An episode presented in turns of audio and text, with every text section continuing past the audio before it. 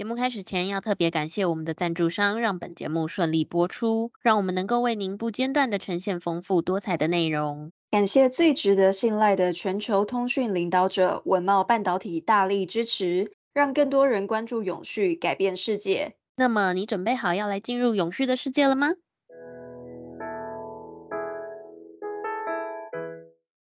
欢迎收听 ESG This Week。透过本节目，我们会为您带来重要有趣的 ESG 永续新闻，希望提高大家对 ESG 议题的认识，引导大家关注永续发展，共建世界公民新未来。Hello，我是 ESG 世界公民数位治理基金会的 Angela。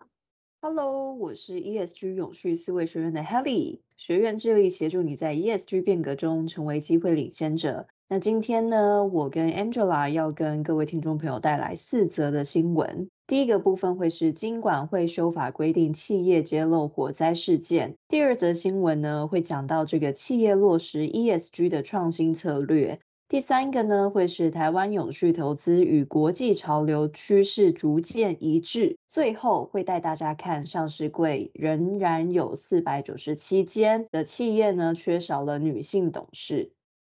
好，那第一则新闻，我们来看到一则是蛮重要的新闻，关于这个金管会的修法规定。因为今年的八月，金管会就已经有公布公开发行公司年报应行记载事项准则，以及这个公司募集发行有价证券公开说明书应行记载事项准则的部分条文修正草案。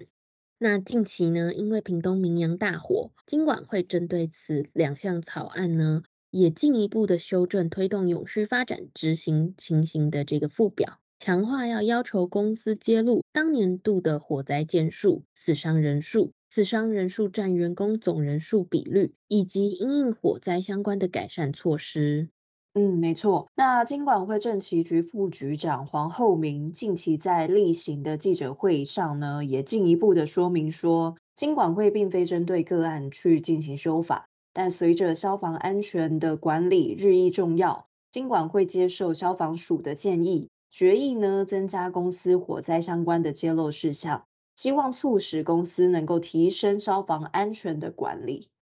那另外呢，为了要因应 ESG 的浪潮，金管会在本次的草案修正上还有四项重点，分别呢是第一项，扩大公司治理评鉴结果落在倒数第二个级距。公司获利成长达一成以上，员工薪资却没有增加，公司的损益衰退达到一定的程度，但平均每位董事的酬金却增加。这三种情况之下，上市柜公司必须要揭露个别的董事酬金。第二呢，是增订上市柜公司应揭露温室气体减量的基准年、减量的目标、策略以及行动计划。那第三个部分呢，就是修正原温室气体盘查以及确信情形揭露的附表，改以开放式表格，以增加公司揭露气候相关资讯的填报弹性。那第四个呢，就是依照上市贵公司永续发展行动方案，金管会将循序渐进要求资本额达新台币二十亿元以上的上市贵公司。应该提前至股东会召开日前的这个十四日去申报股东会的年报。好，那第二则新闻呢，我们就来看看，哎，我们的其他企业是怎么样驱动创新的 ESG 策略吧。那二零五零年的迈向净零，其实已经是全球各产业间的重要共识。放眼台湾中小企业数量占全体企业九十八 percent 以上。那台湾在近邻的愿景当中呢，也加紧的步伐。如果呢能够齐步的转向，则可以驱动巨大的影响力。那近日呢，这个中租控股的董事长陈凤龙在 ESG 的论坛上就谈及金融服务业的近邻课题。由于组织内部的碳排相对于其他产业来说是比较少的，在碳盘查中的这个范畴一以及范畴二也是较好的掌握。相对来说，范畴三中的这个上下游供应链排放才是他们最大的挑战，所以如何透过金融服务在其中来发挥影响力，就是一个关键。针对能源转型，陈凤龙董事长也表态说，能源转型不能只局限在太阳能，应该开展到这个小水力以及地热等等多元的绿能，致力发挥台湾的水力优势，寻找发电的机会点。以及呢持续投入高技术的地热探勘，而且呢在投资上其实也需要去多面的思考。如果以太阳能为例，其实不仅需要看发电绩效，如何延长电厂寿命，更重要的是要设想电厂终究是需要除役的，让回收的太阳能板材料能够回到工业循环中再利用，才是一个很大的重点。嗯，没错。那另外啊，为了要针对打造净零转型的一个竞争力，陈凤龙董事长就也点出说，净零转型的竞争力上面最不能忽视的就是人才的策略，因为人才是建构 ESG 各个面向中的一个关键元素。董事长就有进一步说明，良好的公司治理呢，必须要由上而下，例如呢，培育中高阶的人才，可以协助规划职涯的发展。或者是让员工能有机会到国际研究机构进行研读，持续的拓展眼界以及等等的策略。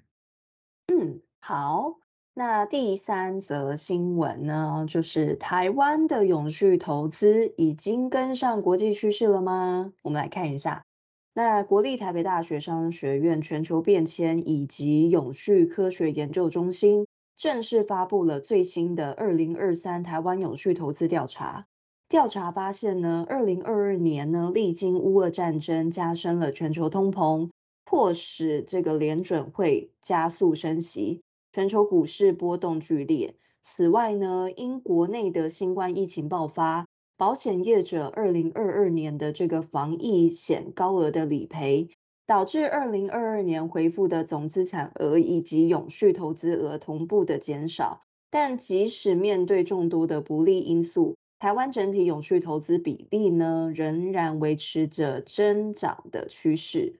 那调查呢，由这个国泰金控赞助，并且委托国立台北大学全球变迁与永续科学研究团队，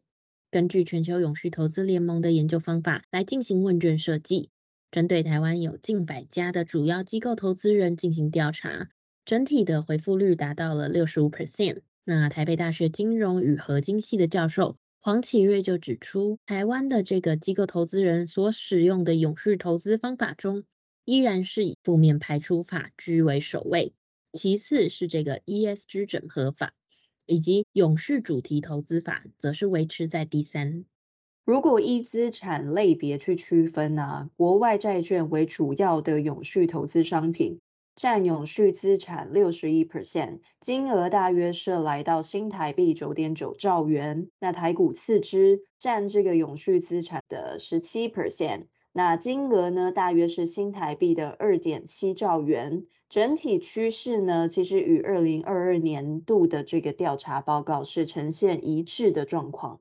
那根据调查的结果显示出，进行永续投资的机构投资人比例是持续上升的。整体永续投资比例亦在同步的增加，那其中呢，遵循气候变迁倡议的比例也进行提升，并且将气候变迁管理纳入投资决策的流程，投资气候变迁相关的主题，投资绿色债券等上述措施来应对气候变迁的风险。好，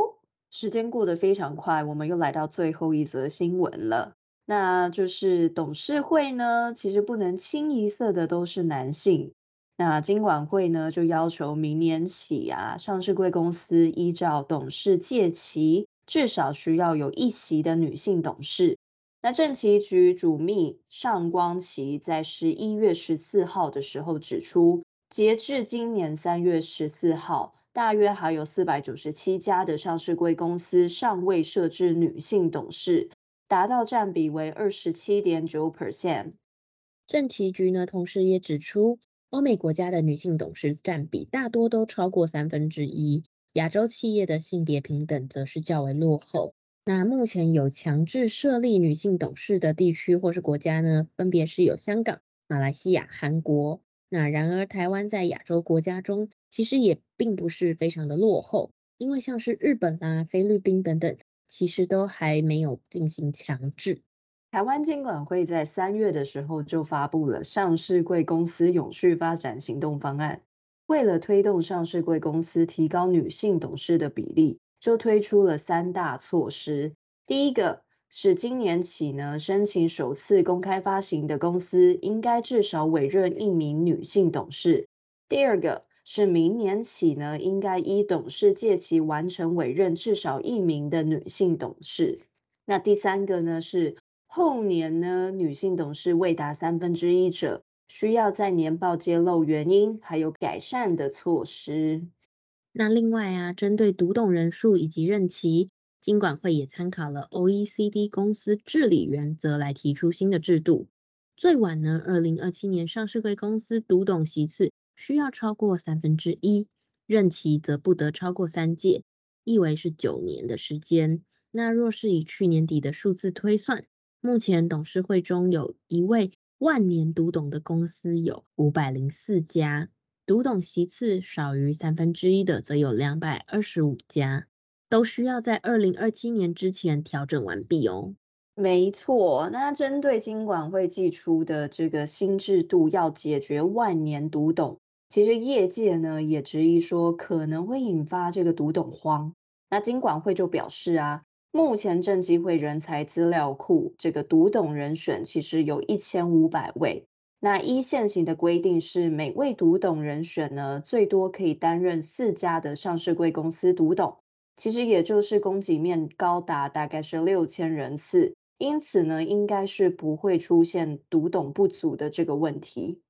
那以上资讯就供大家做参考喽。那 yesterday This Week 我们就下一集见啦，拜拜。下一集见，拜拜。